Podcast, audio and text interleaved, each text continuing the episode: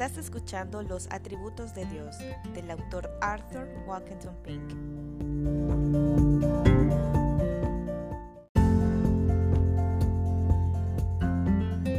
Los Atributos de Dios, autor Arthur Walkington Pink.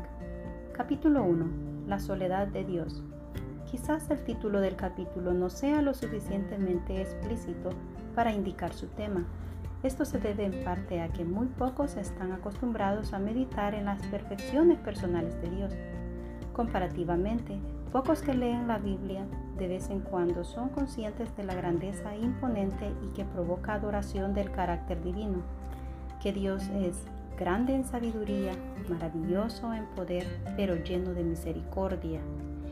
Es asumido por muchos como conocimiento común, pero albergar cualquier cosa que se acerque a una concepción adecuada de su ser, naturaleza y atributos como se revela en las escrituras, es algo que muy pocas personas en estos tiempos degenerados han hecho. Dios es solitario en su excelencia. ¿Quién como tú, oh Señor, entre los dioses? ¿Quién como tú, glorioso en santidad, temible en alabanzas, hacedor de maravillas? Éxodo 15:11. En el principio, Dios. Génesis 1.1. Hubo un tiempo, si se le puede llamar tiempo, cuando Dios, en la unidad de su naturaleza, aunque subsistiendo igualmente en tres personas, habitaba solo. En el principio, Dios, no había cielo donde su gloria ahora se manifiesta particularmente. No había tierra para atraer su atención. No había ángeles para cantar sus alabanzas. No había universo que pudiera sostenerse con la palabra de su poder. No había nada, nadie más que Dios. Y eso no por un día, un año o una era, sino desde la eternidad. Durante una eternidad pasada, Dios estuvo solo, autosuficiente, sin necesidad de nada. Si un universo o ángeles o seres humanos le hubieran sido necesarios de alguna manera, también habrían sido llamados a la existencia desde toda la eternidad. Crearlos cuando Él lo hizo no añadió nada a Dios esencialmente. Él no cambia. Malaquías 3:6, porque yo Jehová no cambio. Por lo tanto, su gloria esencial no se puede aumentar ni disminuir. Dios no tenía ninguna restricción, ninguna obligación, ninguna necesidad de crear que eligiera hacerlo fue puramente un acto soberano de su parte, causado por nada fuera de él, determinado por nada más que su propio beneplácito, porque él hace todas las cosas según el consejo de su voluntad. Efesios 1:11. Lo que él creó fue simplemente para su gloria manifiesta, ¿Se imaginan algunos de nuestros lectores que hemos ido más allá de lo que justifican las escrituras? Luego apelamos a la ley y al testimonio. Levántate y bendice al Señor, tu Dios, por los siglos de los siglos, y bendito sea tu nombre glorioso, que es exaltado sobre toda bendición y alabanza. Nehemías 9:5. Dios no gana ni siquiera con nuestra adoración él no necesitaba esa gloria externa de su gracia que surge de sus redimidos, porque Él es lo suficientemente glorioso en sí mismo sin eso. ¿Qué fue lo que lo motivó a predestinar a sus elegidos para alabanza de la gloria de su gracia? Fue conforme al beneplácito de su voluntad. Efesios 1.5. Somos muy conscientes de que el terreno elevado que pisamos aquí es nuevo y extraño para casi todos nuestros lectores, por lo que es bueno avanzar lentamente. Apelemos nuevamente a las escrituras. Cuando el apóstol concluye una larga discusión sobre la salvación por la gracia soberana, pregunta, porque ¿quién entendió la mente del Señor? ¿O quién fue su consejero? ¿O quién le dio a él primero y le será recompensado a él otra vez? Romanos 11, 34 al 35. La fuerza de esto es que es imposible obligar al Todopoderoso. Dios no gana nada de nosotros. Si tú eres justo, ¿qué le darás a Él? ¿O qué recibirá de tu mano? Al hombre como tú dañará tu impiedad, y al Hijo de hombre aprovechará tu justicia. Job 35, 7, 8. Pero ciertamente no puede afectar a Dios, quien es todo bendito en sí mismo. Cuando hayas hecho todas las cosas que se te han mandado, di, siervos inútiles somos. Lucas 17:10. Nuestra obediencia no ha servido de nada. Vamos más allá. Nuestro Señor Jesucristo no añadió nada a Dios en su esencia y gloria, ni por lo que hizo, ni por lo que sufrió. Es cierto, gloriosamente cierto, Él nos manifestó esa gloria de Dios, pero no agregó nada a Dios. Él mismo lo declara expresamente y no hay apelación en sus palabras. Mi bondad no es para ti. Salmos 16.2. Todo ese salmo es un salmo de Cristo. La bondad o justicia de Cristo alcanzó a sus santos en la tierra. Salmos 16.3. Pero Dios estaba muy por encima y más allá de todo. Es cierto que Dios es honrado y deshonrado por los hombres, no en su ser esencial, sino en su carácter oficial. Es igualmente cierto que Dios ha sido glorificado por la creación, la providencia y la redención. No nos atrevemos a discutir esto por un momento, pero todo esto tiene que ver con su gloria manifestada y el reconocimiento de ella por nosotros. Sin embargo, si Dios hubiera agradado tanto, podría haber continuado solo por toda la eternidad, sin dar a conocer su gloria a las criaturas. Si debía hacerlo o no, lo determinó únicamente por su propia voluntad. Él fue perfectamente bendecido en sí mismo antes de que la primera criatura fuera llamada a existir. ¿Y qué son para Él todas las criaturas de sus manos ahora mismo?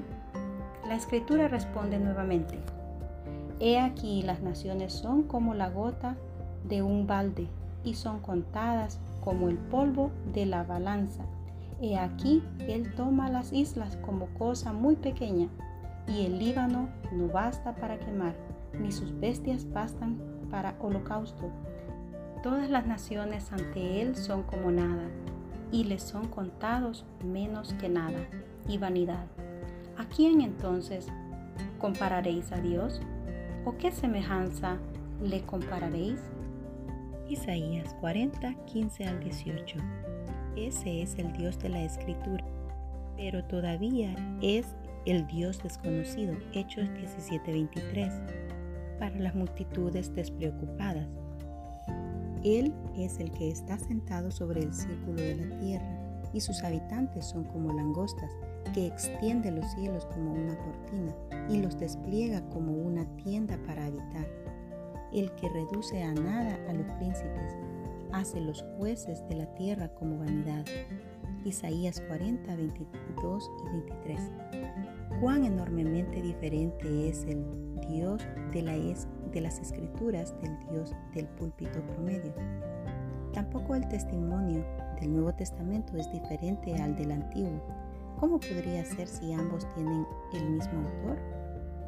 Aún también leemos, el cual en su tiempo mostrará quién es el bendito y único potentado, el Rey de Reyes y Señor de Señores, el único que tiene inmortalidad, morando en la luz a la que ningún hombre puede acercarse. El hombre ha visto y no puede ver, al cual sea honor y poder eterno. Amén. Primera Timoteo 6, 15 al 16. Alguien así debe ser reverenciado, adorado. Es solitario en su majestad, único en su excelencia, incomparable en sus perfecciones. Él sostiene a todos, pero Él mismo es independiente de todos. Él da a todos y nadie se enriquece.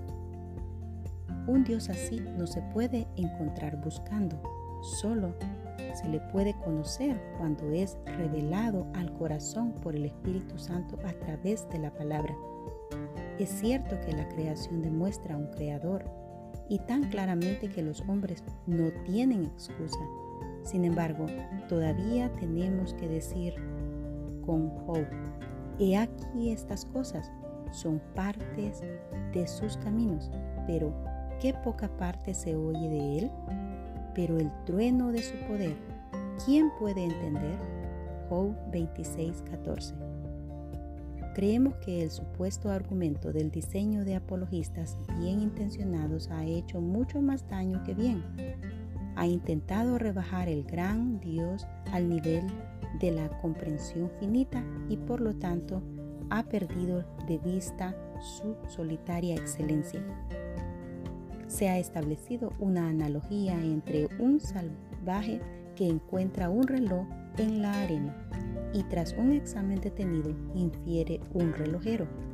Hasta ahora tan bueno, pero intente ir más lejos. Supongamos que el salvaje se sienta en la arena y se esfuerza por formarse una concepción de ese relojero sus efectos y modales personales, su disposición, adquisiciones y carácter moral, todo lo que constituye una personalidad. ¿Podría alguna vez pensar o razonar sobre un hombre de verdad, el hombre que hizo el reloj, para poder decir lo conozco? Parece trivial preguntar, pero ¿está el Dios eterno e infinito mucho más al alcance de la razón humana? De hecho, no.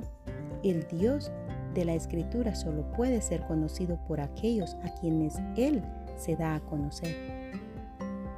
Dios tampoco es conocido por el intelecto. Dios es espíritu. Juan 4:24. Y por lo tanto, solo se puede conocer espiritualmente. Pero el hombre caído no es espiritual, es carnal. Está muerto para todo lo espiritual. A menos que nazca de nuevo, traído sobrenaturalmente de la muerte a la vida, trasladado milagrosamente de las tinieblas a la luz, respondió Jesús a Nicodemo y le dijo, de cierto, de cierto te digo, que el que no naciere de nuevo no puede ver el reino de Dios. Juan 3:3. El hombre carnal ni siquiera puede ver las cosas de Dios y mucho menos aprenderlas. Pero el hombre natural no percibe las cosas que son del Espíritu de Dios, porque para él son locura y no las puede entender, porque se han de discernir espiritualmente. Primera Corintios 2:14 el Espíritu Santo tiene que brillar en nuestros corazones para darnos el conocimiento de la gloria de Dios en el rostro de Jesucristo. Segunda Corintios 4:6. Pero incluso ese conocimiento espiritual es fragmentario. El alma regenerada tiene que crecer en la gracia y el conocimiento del Señor Jesús. Segunda Pedro 3:18. La oración principal y el objetivo de los cristianos debe ser andar como es digno del Señor, haciendo todo lo que le agrada, dando fruto de toda buena obra y creciendo en el conocimiento de Dios. Colosenses 1:10. Bendiciones.